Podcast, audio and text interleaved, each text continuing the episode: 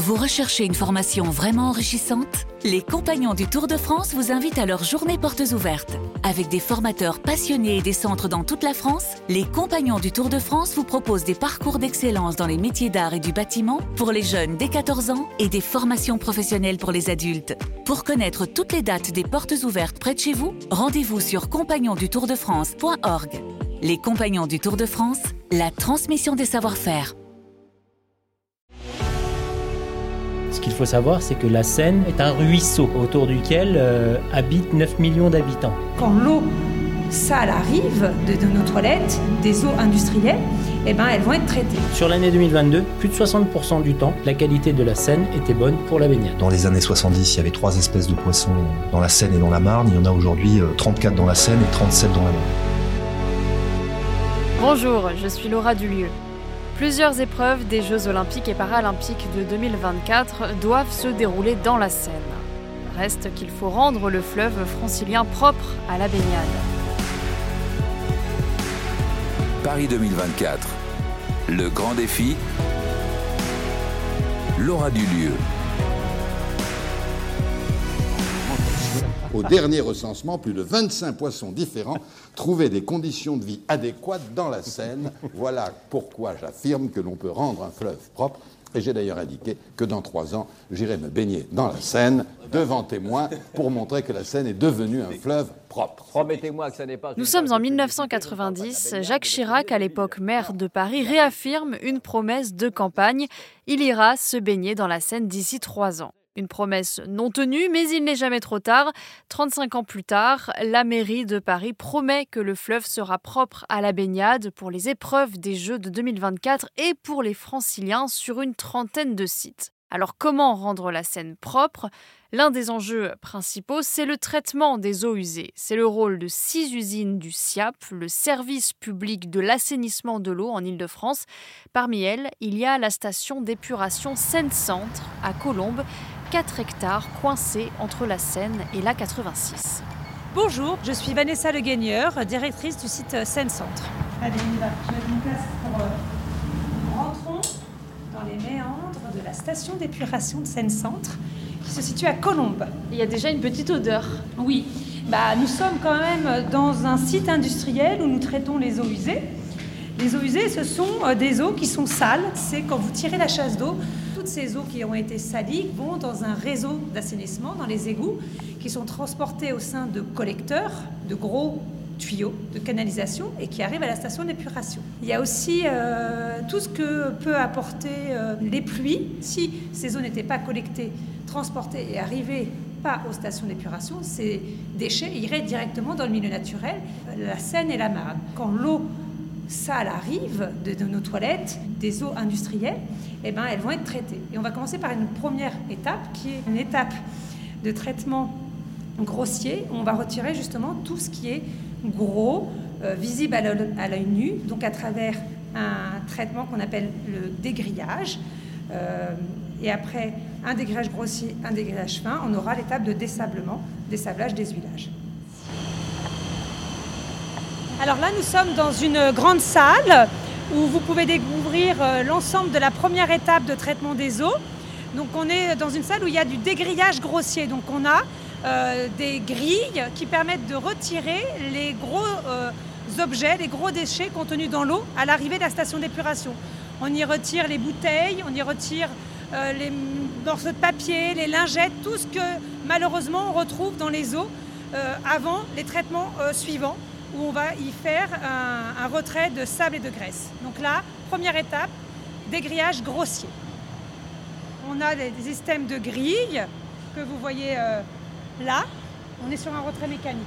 Et par un système de peigne, on va revenir retirer les déchets et ils vont être envoyés sur une vis de transport pour pouvoir être traités plus tard. Là, on arrive dans une deuxième grande salle. On change encore d'odeur. Exactement. On y voit des ouvrages en longueur, longitudinaux, par lequel l'eau va passer. L'objectif de cette deuxième étape de traitement, c'est le retrait des sables et des graisses de l'eau. L'eau qui va passer, qui contient du sable, le sable va décanter dans le fond de l'ouvrage, va tomber, va plomber pour pouvoir être récupéré ensuite par sédimentation, par décantation. Et En surface, on va injecter de l'air pour que la graisse, les huiles qui sont contenues dans ces eaux puissent être récupérées et traitées. Et par un système de raclage en surface, comme un racleur, on va venir récupérer ces graisses qui sont euh, en surface de l'eau pour pouvoir être traitées plus tard. Donc on est toujours sur du traitement mécanique et l'objectif, eh ben, on aura retiré les graisses et les sables. Là, vous voyez le racleur en surface qui va à une vitesse lente pour pouvoir racler et récupérer les graisses dans une fosse qui va être ensuite envoyée vers des séparateurs à graisse. Après cette étape euh, mécanique, nous avons une étape euh, physico-chimique. L'eau euh, va subir une étape de décantation lamellaire. Et au sein de neuf décanteurs, donc des énormes ouvrages, nous allons décanter et donc séparer la boue de l'eau. On va essayer de traiter à cette étape-là tout ce qui est matière en suspension et phosphore contenu dans l'eau. Avec une étape de floculation et coagulation, on va aider ce processus en y ajoutant un coagulant et un floculant. C'est pour que les matières, la matière se rassemble entre elles. Exactement. Les matières en suspension vont se rassembler, vont devenir de plus en plus grosses. En étant plus grosses, elles vont être plus lourdes et elles vont pouvoir tomber plus facilement dans le fond de l'ouvrage. Et donc on va réussir à séparer encore ce qui était dans l'eau plus ou moins dissous par décantation. La boue qui est créée euh, dans cette dernière étape va être récupérée dans le fond de l'ouvrage et envoyée après en traitement des boues. Qu'est-ce qui reste après tout ça du coup? Alors il reste des pollutions dissoutes. Donc le carbone, l'azote et euh, un petit peu de phosphore aussi. On ne peut pas le retirer avec euh, du traitement physico-chimique simple. Donc on va utiliser un processus et utilisé dans la nature, c'est l'épuration biologique. On va essayer de reproduire les conditions dans le milieu naturel, mais en accélérant les processus pour pouvoir essayer de épurer cette eau, retirer le carbone, l'azote et le phosphore. Là, c'est la dernière étape. C'est une fois. C'est la dernière étape, euh, on va dire grosse étape de traitement de l'eau. Pareil, il y a des cuves. Voilà, on est sur des grands, grands ouvrages dans lesquels on injecte de l'air. Les bactéries vont venir se nourrir euh, de la pollution contenue naturellement dans l'eau, hein, cette pollution dissoute, vont utiliser l'air que nous avons mis euh, dans ce bassin. Il y aura une épuration euh, de l'eau via la pollution qui a été euh, dégradée, mangée par ces bactéries. On est plus sur une odeur de piscine là. Quand on se promène à Paris en temps sec au-dessus des égouts, on a cette odeur de nitrification qui est un processus naturel. Concrètement, ici, là, au bout de l'usine, l'eau est rejetée. Malheureusement, ces étapes de traitement génèrent des déchets. Les sables et graisses, c'est valorisé à l'extérieur de l'usine. Et les autres étapes de traitement, qui sont la décantation et l'épuration biologique, génère de la boue. Et l'objectif, euh, c'est de pouvoir euh, épaissir cette boue pour pouvoir euh, la traiter et pour pouvoir l'éliminer. On a des, grosses cabines, ce sont des caissons de centrifugeuses. Quand on ouvre, là on a ces grosses machines qui vont permettre de bien séparer la boue de l'eau. Et à l'entrée de la centrifugeuse, on a un peu une pâte à crêpes. Et en sortie, on a une pâte à gâteau pas cuite. Et eh ben on va euh, la cuire, mais la cuire pour de vrai, elle va aller dans des fours d'incinération et euh, elle va ressortir, et eh ben, il n'y aura plus de boue, on aura des cendres qu'on évacuera. Donc là, vous allez arriver dans une énorme pièce qui est visible depuis. Oh waouh Ah oui. Voilà, qui est visible depuis la 86. Hein. On est sur 40 mètres de hauteur et on a quatre euh, fours d'incinération avec derrière un traitement des fumées. Vous voulez qu'on monte? On va. Ah oui, oui, avec plaisir. venez, suivez-moi. Ah Vous voyez ce qui est en rouge là-bas, donc euh, c'est là où euh, effectivement les boues euh, sont brûlées et dans la continuité nous avons l'ensemble du traitement des fumées. Donc c'est vraiment un traitement complet. Le four est à peu près à 850 degrés et on va avoir comme reliquat, ce qui nous reste à la fin, c'est les cendres.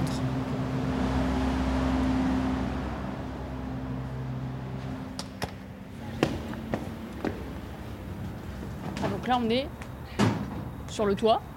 On a quitté la salle d'incinération côté A86 et on se retrouve au niveau du rejet en scène, c'est-à-dire après l'étape de biofiltration, euh, l'eau qui euh, est épurée, qui est traitée avec son rejet en scène. Mais pour être sûr que l'eau rejetée a bien été traitée, il faut surveiller, prélever, analyser cette eau. Euh, je suis Sam Azimi, directeur adjoint innovation. Alors ici, on est dans le bureau de, l'équipe euh, dite mécène. C'est l'équipe du service qui suit la qualité de la Seine.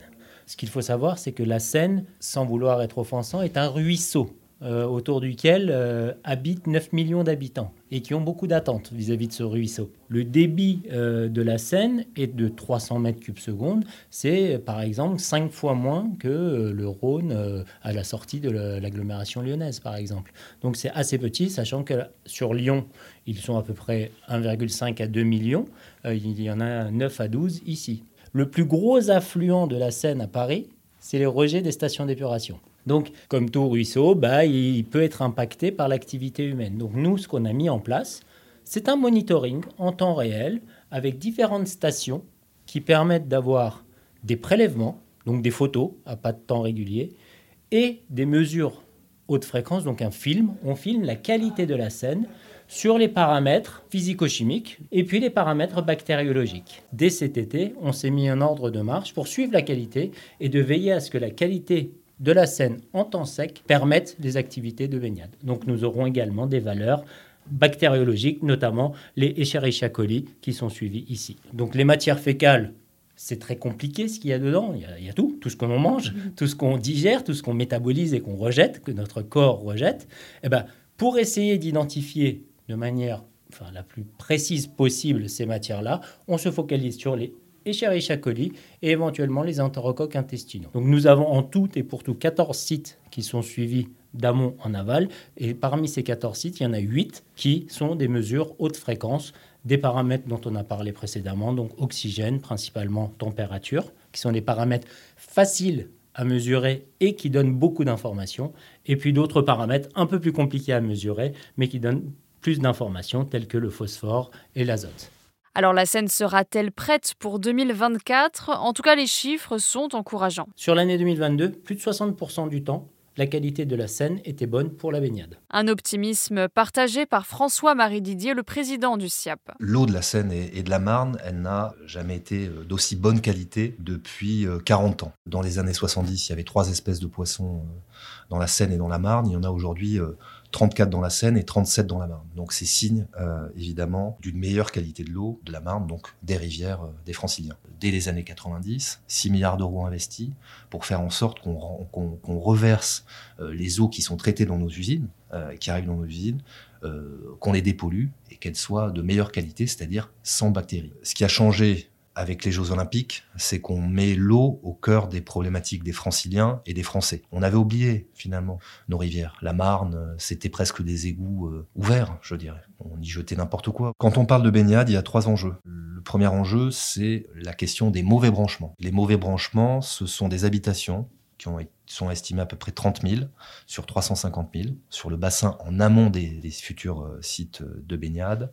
C'est qu'en gros, l'habitation n'est pas raccordée au bon réseau. C'est-à-dire qu'elle est raccordée à un réseau d'eau pluviale et pas le réseau euh, d'assainissement. C'est-à-dire que l'eau de chez vous ne va plus dans les usines du SIA pour être dépolluée, mais elle va directement dans la Seine. Et donc forcément, c'est une problématique quand on parle de se baigner, puisque se baigner, en fait, c'est toutes les questions de, bactéries euh, liées à la matière fécale. Donc, euh, donc voilà. Donc ça, c'est le premier, enjeu, c'est 30 000 branchements qu'il faut raccorder.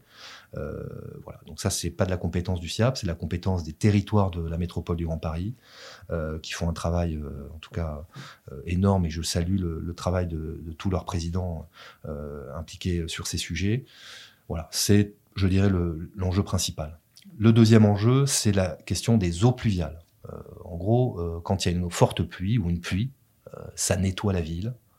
Et cette eau, elle passe dans un réseau et elle, va, elle repart directement, directement dans la Seine. Donc forcément, quand on dit nettoyer une ville, bah, ça apporte toutes les saletés et, toutes, les, toutes les saletés d'une ville.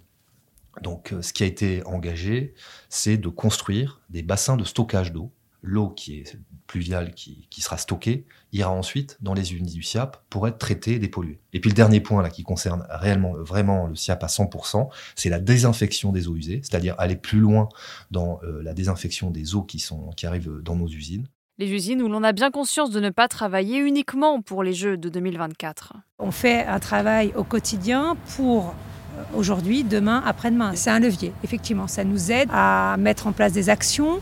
On faisait des choses avant, on en fait encore plus maintenant et on en fera encore demain et encore plus. L'objectif, c'est les JO, mais pas que ça, pour les générations de demain. Merci d'avoir écouté ce nouvel épisode de Paris 2024, le grand défi. Toutes les semaines, un nouveau sujet olympique et paralympique. Vous pouvez nous retrouver sur toutes les plateformes d'écoute, sur le site et l'application RMC. N'hésitez pas à vous abonner pour ne rien manquer. À bientôt. Paris 2024, le grand défi. Un podcast à retrouver sur l'appli RMC et sur toutes les plateformes d'écoute.